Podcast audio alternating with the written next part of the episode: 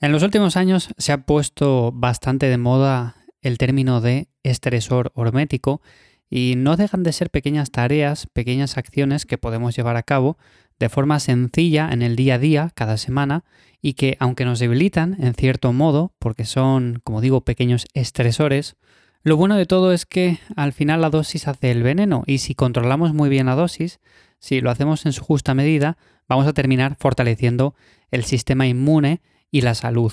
Entonces es un concepto bastante interesante, pero sí que es cierto que luego a partir de ahí surgen ciertos movimientos que se basan en hacer cosas que realmente bajo mi punto de vista no considero productivas.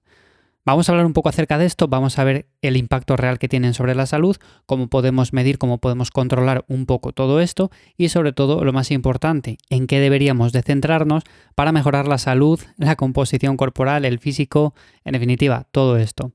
Como siempre, antes de nada, soy Iván Llamazares, me encuentras en ivyamazares.com, te dejo los enlaces en las notas del episodio, tanto a la web como a la newsletter en la que cada 15 días comparto más contenido hablando de estos temas, de cómo me alimento, de cómo entreno y en definitiva cualquier cosa relacionada con salud, con entrenamiento, de una forma sencilla y simple.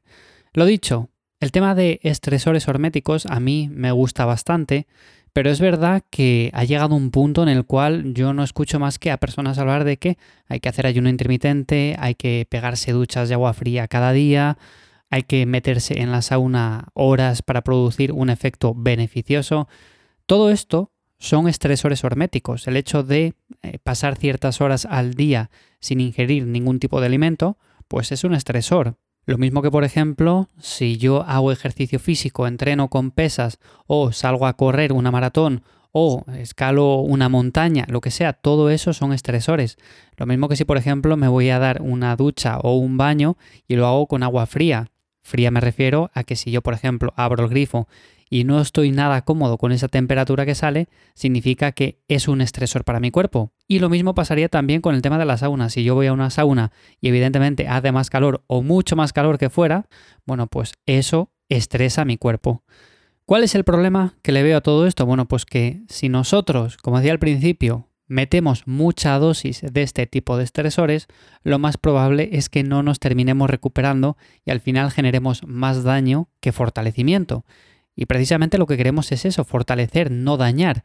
Es verdad que este tipo de estresores al final dañan un poco, pero ese pequeño daño hace que el cuerpo se vaya acostumbrando, vaya supercompensando y sobre todo que nos hagamos más fuertes. Lo mismo que pasa con el entrenamiento. Yo voy a mover un poco más de peso, voy a intentar hacer alguna repetición más, eso genera un estrés porque luego estoy cansado, luego tengo que recuperarme, evidentemente necesito comida, necesito descansar por las noches y todo esto hace que en el siguiente entrenamiento, si todo ha ido bien, bueno, pues el cuerpo esté fortalecido y pueda seguir progresando poco a poco. Y esta es la idea principal que deberíamos de tener no solamente del entrenamiento, sino también, por ejemplo, del calor y el frío, como decía, de las saunas, de las duchas frías, de, por ejemplo, pasar ciertas horas al día sin ingerir ningún tipo de alimento. No hace falta llevarlo todo al extremo de decir, bueno, pues si esto es bueno, si yo paso 12, 14, 16 horas, 18 haciendo ayuno, quiere decir o debería de querer decir que entonces si paso muchas horas más, pues será más bueno.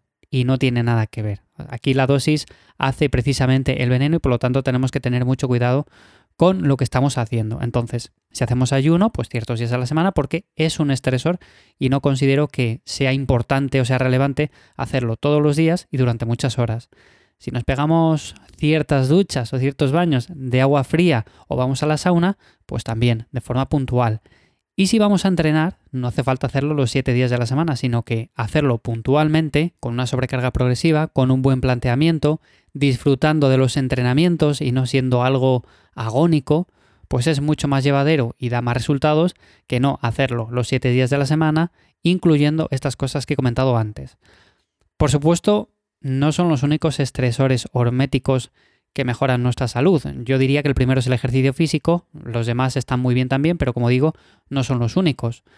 ¿Por qué digo esto? Porque luego está la parte de que, vale, hacemos ejercicio físico, hacemos ayuno intermitente, eh, tomamos el sol, nos exponemos al frío, nos exponemos al calor, pero ¿y con esto ya está? ¿O hay que hacer algo más? Bueno, pues con esto no está. Evidentemente después hay muchos estímulos naturales que nos benefician y que no suponen un estrés. Por mencionar algunos, bueno, pues dar paseos por la naturaleza, esto implica movimiento y no solamente porque estemos haciendo una actividad cardiovascular, sino también porque lo estamos haciendo en un entorno que implica relajación, que implica estar fuera de un entorno urbano, alejado de coches, de vehículos, de contaminación, de ruido. Todo esto nos favorece mucho a nivel de mejorar el estrés, mejorar la recuperación, mejorar el estado de ánimo, es súper importante. Así que bueno, esto sería como algo opuesto a lo que comentaba antes. Si por ejemplo hemos generado un pequeño estrés con esas cosas que comentaba antes, o incluso con cosas que no nos benefician, a nivel de, vamos a poner el trabajo, si estamos muy estresados durante toda la jornada laboral, es más que evidente que eso, más que beneficios a nivel de salud, va a traer perjuicios pero lo podemos contrarrestar con este tipo de cosas como por ejemplo decía dar paseos por la naturaleza. Luego está el hecho de moverse más, que combinaría con el anterior, también caminar descalzos ciertas horas al día o caminar con un calzado algo más minimalista que deje libertad de movimiento a los dedos. Esto parece una tontería, pero en el momento que, por ejemplo, nos quitamos las zapatillas, nos quitamos los calcetines, a todos nos da un gusto terrible, sobre todo caminar descalzos y hacerlo por superficies como pueden ser césped o similares. Y eso básicamente es porque el pie tiene muchas terminaciones nerviosas, tiene mucha sensibilidad, pero lo tenemos muy tapado durante todo el día y no dejamos que se desarrolle esa sensibilidad. Así que eso también es importante. Luego otra cosa de la que he hablado mucho aquí en Café Hierros es el tema de la comida, comida nutritiva. Es verdad que luego, por ejemplo, podemos tener cierta flexibilidad, salir por ahí, comer un poco eh, comidas que quizás no estén catalogadas como tan saludables, pero que dentro de lo que cabe es comida que no nos va a hacer ningún mal y sobre todo estamos en un ambiente más social, así que también sería importante incluir esos periodos en los cuales, vale, pues hago el 80% bien y hay un pequeño porcentaje en el cual me puedo permitir ciertos caprichos porque además de que los disfruto, que se trata de eso, se trata de disfrutarlos en el momento que los estamos haciendo, bueno, pues además de que lo disfruto, llevo una dieta, una alimentación más flexible que me permite estar más saludable.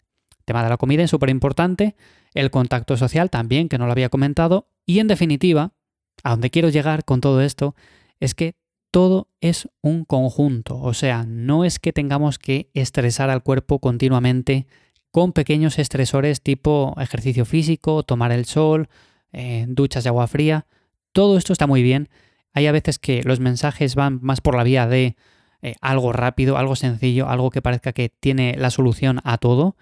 Y la verdad es que no existe algo como tal que tenga una solución a los problemas o a la mejora de la salud o a la mejora del físico como tal. O sea, no quiere decir que yo porque haga una acción en concreto vaya a tener mucha mejor salud, esté mucho más feliz, descanse mucho mejor.